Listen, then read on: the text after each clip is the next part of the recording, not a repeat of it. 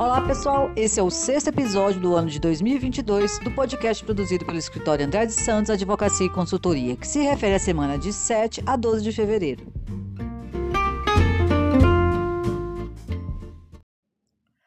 A notícia mais importante da semana, sem sombra de dúvidas, foi a publicação da Emenda Constitucional 115 de 2022, que inclui a proteção de dados pessoais entre os direitos e garantias fundamentais. Essa, essa proteção ela é, abrange inclusive os dados eh, nos meios digitais. Bom, eh, o que significa isso, né? Quando há uma emenda constitucional, é, há, uma, é, há, há, uma inserção de regra no, na, numa parte da Constituição e essa parte ela é imutável. A Constituição Federal é a nossa maior lei, todo mundo sabe disso, e o que lá consta é considerado cláusula pétrea, ou seja, não tem nada abaixo dela que vá mudá-la, ou seja, nenhuma lei, decreto, nada que, que, que seja feito abaixo da, da Constituição vai poder mudá-la. Só se muda através de outra emenda constitucional ou a reformulação total da, da própria Constituição, como aconteceu em 88. Então, essa inclusão da proteção dos dados pessoais a, a, a como garantia é, fundamental do ser humano é um avanço incrível, é uma, uma, é uma evolução absurda aí em relação à, à proteção das pessoas, da, da, a sua a sua, o direito à sua privacidade, né?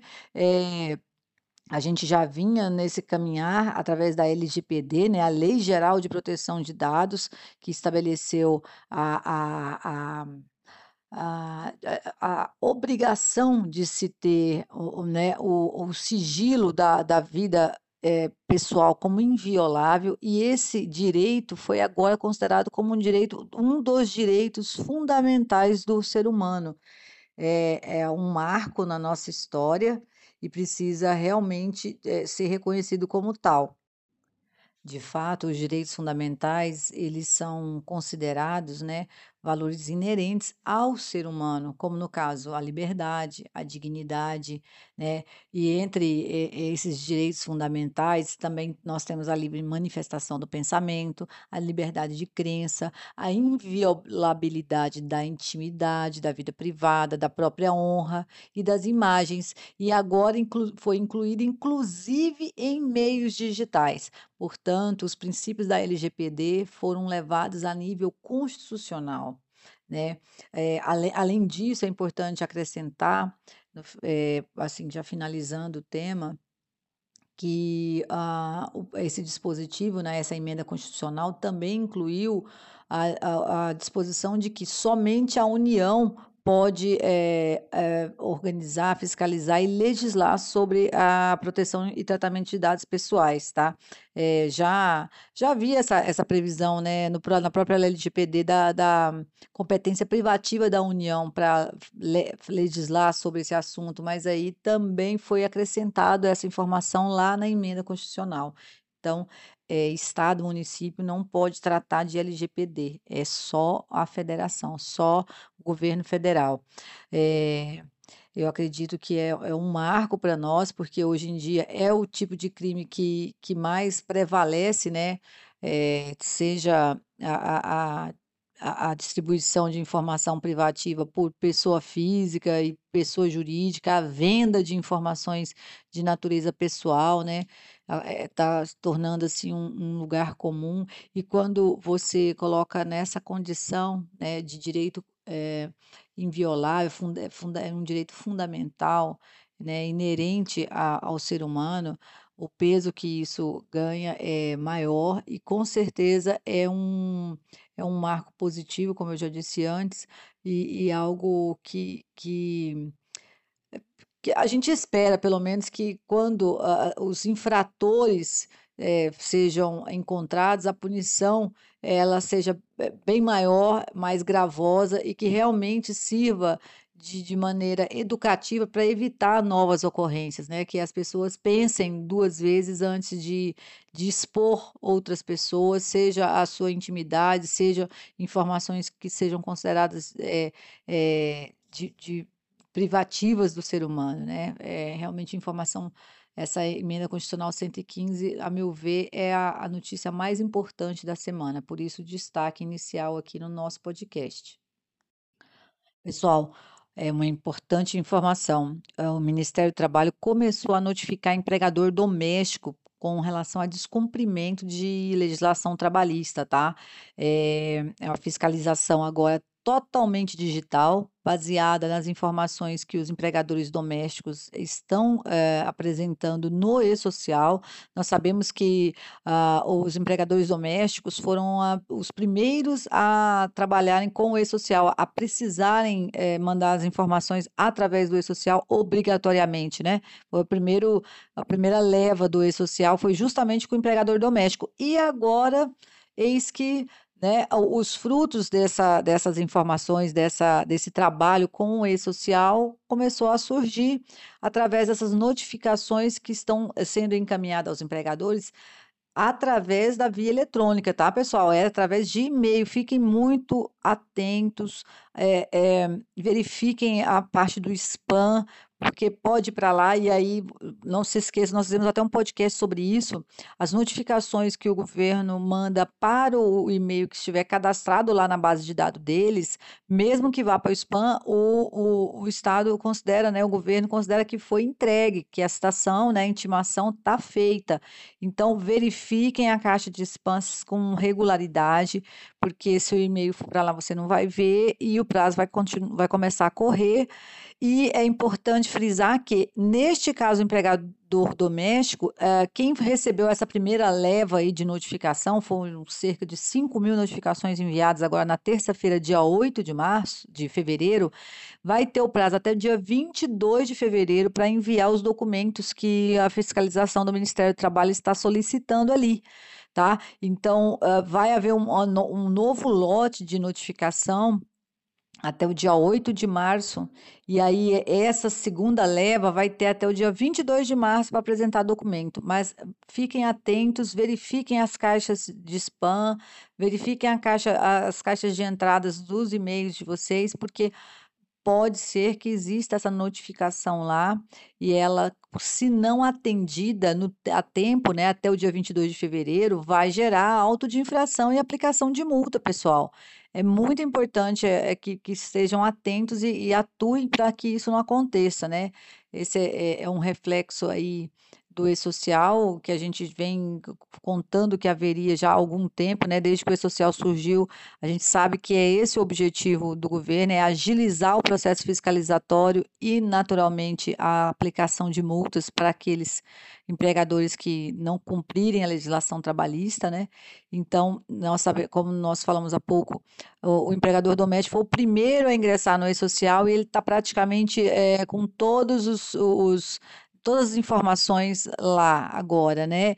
E aí, então, o Ministério do Trabalho se sente apto a começar a notificar para apresentar a documentação, né, e e a a inspeção do trabalho, ela vai continuar e é provável que em pouco tempo esse trabalho de de de fiscalização alcance, então, as pessoas jurídicas, né, ou pessoas físicas equiparadas a pessoas jurídicas, empregadores que entraram posteriormente no e-social. Isso é algo inevitável, vai acontecer, portanto, não deixem de manter não deixem de de de trabalhar fortemente para que as informações que sejam levadas ao e-social sejam as mais corretas possíveis.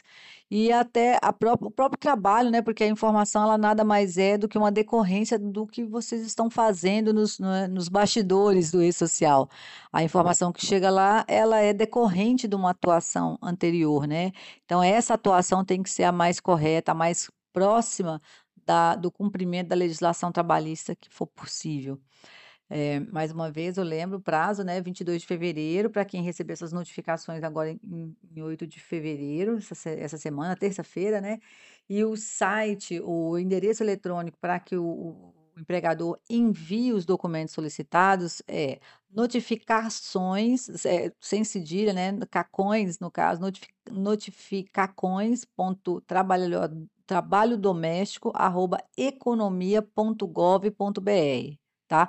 Na, eu estou falando aqui, mas naturalmente que na própria notificação esse endereço para envio da correspondência vai estar lá colocado e qualquer dúvida, né, vocês podem mandar e-mail aqui para o escritório que a gente esclarece nesse particular, ok? Então, gente, eh, ainda ficaram algumas dúvidas em relação ao PPP eletrônico e as empresas que não têm agente nocivo, né? Eh, eu preciso esclarecer que aquelas empresas que não expõem os empregados a qualquer agente nocivo, aqueles, né, sejam químicos, físicos, biológicos, ou mesmo os dois ou três associados, eles estão dispensados de preencher os eventos 2220 e o 2240, tá? Isso até entrar em vigor o PPP eletrônico, ou seja, até 31 de dezembro de 2022. Lembrando que o, o evento S2220 é aquele que fala do ASO, tá? E é, o 2240 é aquele que é, estabelece, é, relaciona os riscos do ambiente de trabalho. Então, aquelas empresas que não têm risco, né, associado ao seu, ao sua, ao seu ambiente de trabalho ou às tarefas que desempenham, as atividades, é, não precisam nem, é claro, essas pessoas, essas empresas, elas não estão dispensadas do ASO, tá, pessoal? Mas de registrar o ASO lá no evento S2220 e também dos riscos. Não precisa é, né, anotar nada lá na tabela 24, porque esses eventos, a obrigatoriedade deles está suspensa até 31 de 12 de 2022, ou até mesmo, né, não sei se vai prorrogar de novo, mas até a, a vigência do PPP eletrônico, ok? Fica claro assim? Ah, e se alguém eh, tiver dúvida com relação a essa orientação, pode buscar lá na parte de perguntas e respostas do portal do e-social, que vai encontrar essa, essa dúvida, né? Uma pergunta frequente lá. Eles, quando as dúvidas são frequentes, eles costumam colocar nessa, nessa parte lá do portal. E uma delas é justamente essa, e, eu, e vocês podem confirmar que essa minha orientação está correta, tá bom?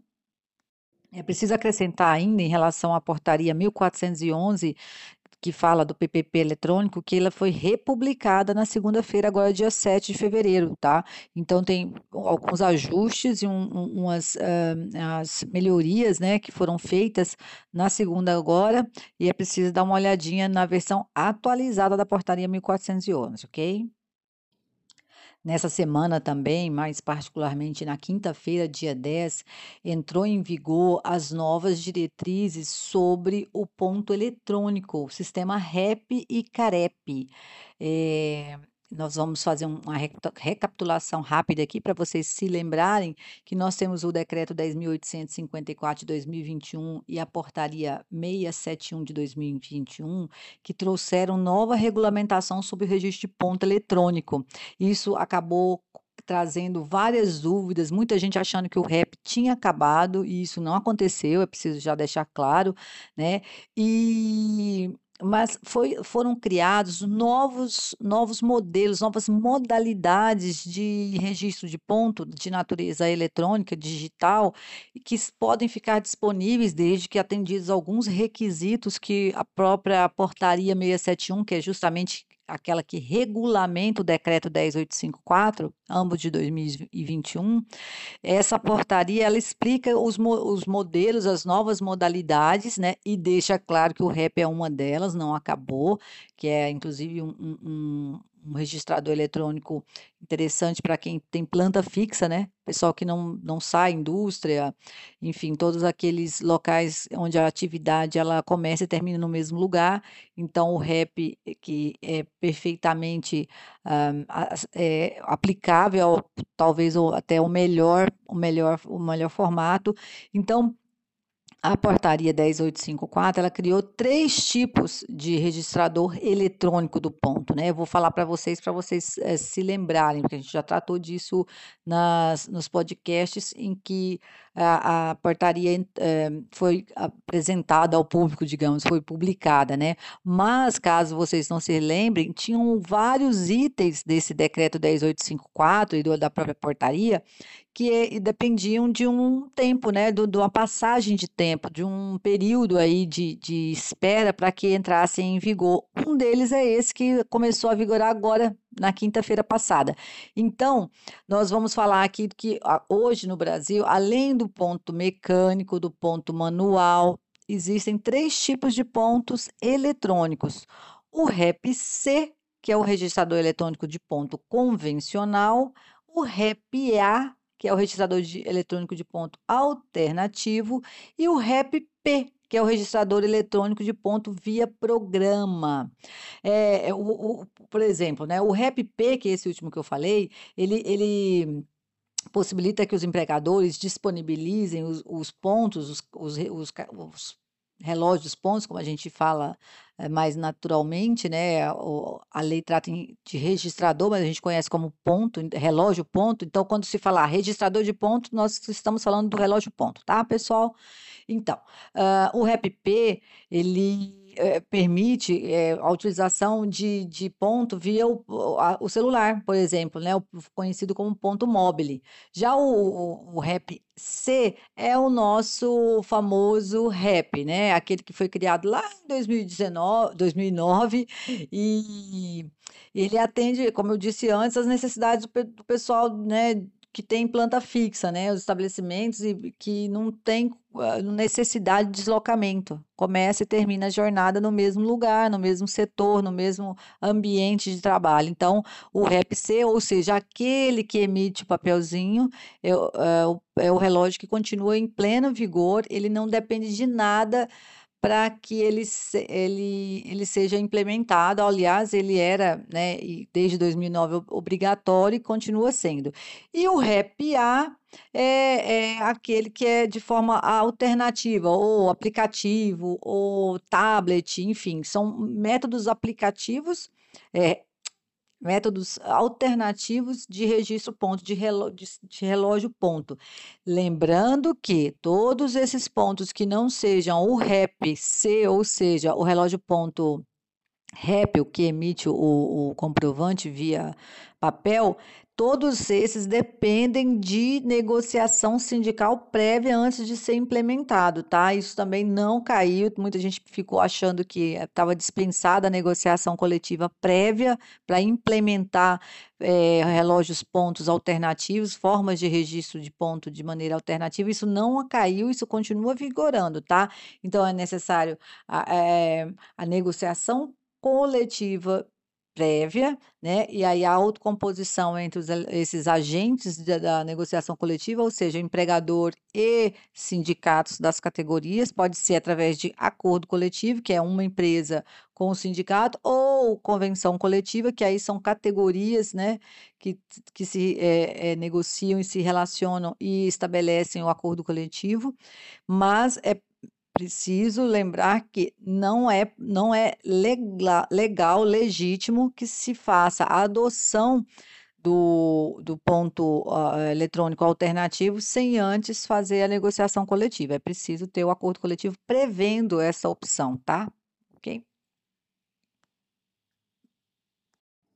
Para complementar e finalizar o assunto, eh, eu gostaria de, de, lembrar que a Secretaria de Inspeção do Trabalho lançou um, um, um, guia aí de perguntas e respostas justamente sobre esse tema, sobre registro eletrônico de pontos, sobre REP. E está eh, disponível lá no site do, do governo. É, basta digitar né, www.gov.br, lançar lá na perguntas e respostas é, fiscal, é, ponto eletrônico, é, ou ir direto no site né, da, da inspeção do trabalho, porque lá vai haver um, um, um, um, um, link de perguntas e respostas só sobre REP. São mais ou menos 25 perguntas com os, as respostas que trazem todos os esclarecimentos sobre o tema. Mas, mais uma vez, o escritório também fica à disposição para esclarecer qualquer assunto, qualquer dúvida sobre esse assunto, ok? Bom, e para finalizar o nosso podcast da semana, eh, nós vamos de drops. Que são drops? Drops são eh, informações rapidinhas que nós vamos passar de assuntos que eh, vieram na semana, são relevantes, naturalmente, estamos comentando, mas nós não vamos nos aprofundar, salvo se alguém tiver interesse e quiser mandar e-mail aqui para o escritório, a gente pode falar sobre isso numa próxima oportunidade, ok? Se, se as perguntas que vierem forem muitas, a gente acaba falando mais na próxima semana. Mas, enquanto isso, vamos de drops e eles são uh, os seguintes. Bom, primeiro a prorrogação do período de convivência da versão 2.5 com a versão simplificada do e-social. A versão 2.5, que é a anterior, né, por incrível que pareça, ela iria vigorar até março agora, mas o governo entendeu por bem prorrogar esse período de convivência entre as duas versões até maio de 2022. Portanto, quem ainda está na versão anterior, fique tranquilo que o, o prazo que era março passou para maio, tá?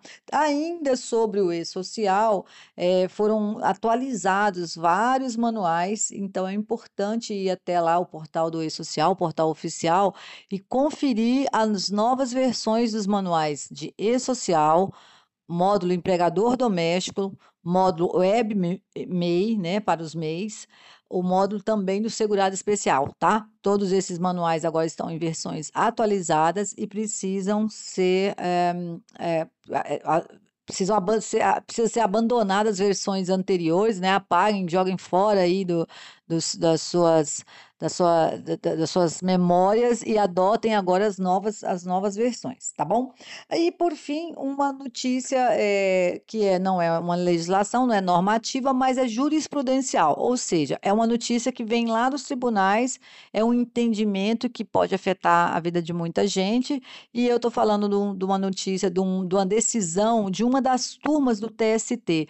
TST é o tribunal máximo na seara trabalhista, tá, pessoal? É onde as ações dali só podem ir para o STF, que é o, né, realmente o órgão julgador máximo do nosso país, é o supremo mesmo de todos. Então, na seara trabalhista, as ações só chegam até esse conhecido TST. E esse TST é dividido em algumas turmas, e uma delas, no caso a quarta, é, teve uma decisão que né, repercutiu bastante, mas que já é algo que a gente já sabe, então eles estão apenas confirmando, porque não existe lei sobre o tema, mas existe interpretação da lei.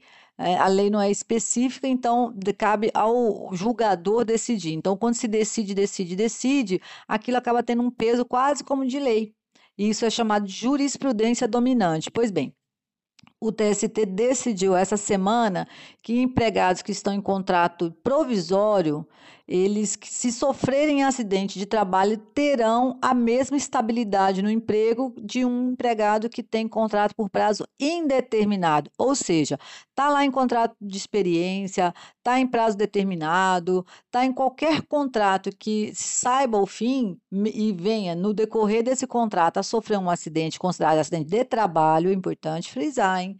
Não é qualquer acidente, acidente de trabalho ou equiparado, que no caso é, são os acidentes de percurso. Esses acidentes, além da geração da CAT, se o empregado, eles geram a, a, estabilidade provisória após o retorno do empregado ao ambiente de trabalho. Então, o empregado esteve afastado, voltou a, a, a, trabalhar, a partir dali se conta um ano de estabilidade provisória. Então, o TST está apenas confirmando que isso se aplica também no entendimento daquele órgão, daquela turma, que isso se aplica a todo tipo de empregado, seja ele em contrato por prazo indeterminado ou prazo determinado, certo?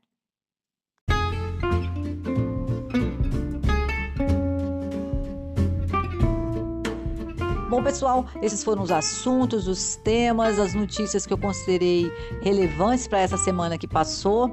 Espero que vocês tenham aproveitado e qualquer dúvida, crítica, sugestão em relação a esses assuntos ou qualquer outro, vocês podem mandar e-mail para contato@andradesantos.com.br ou atendimento@andradesantos.com.br.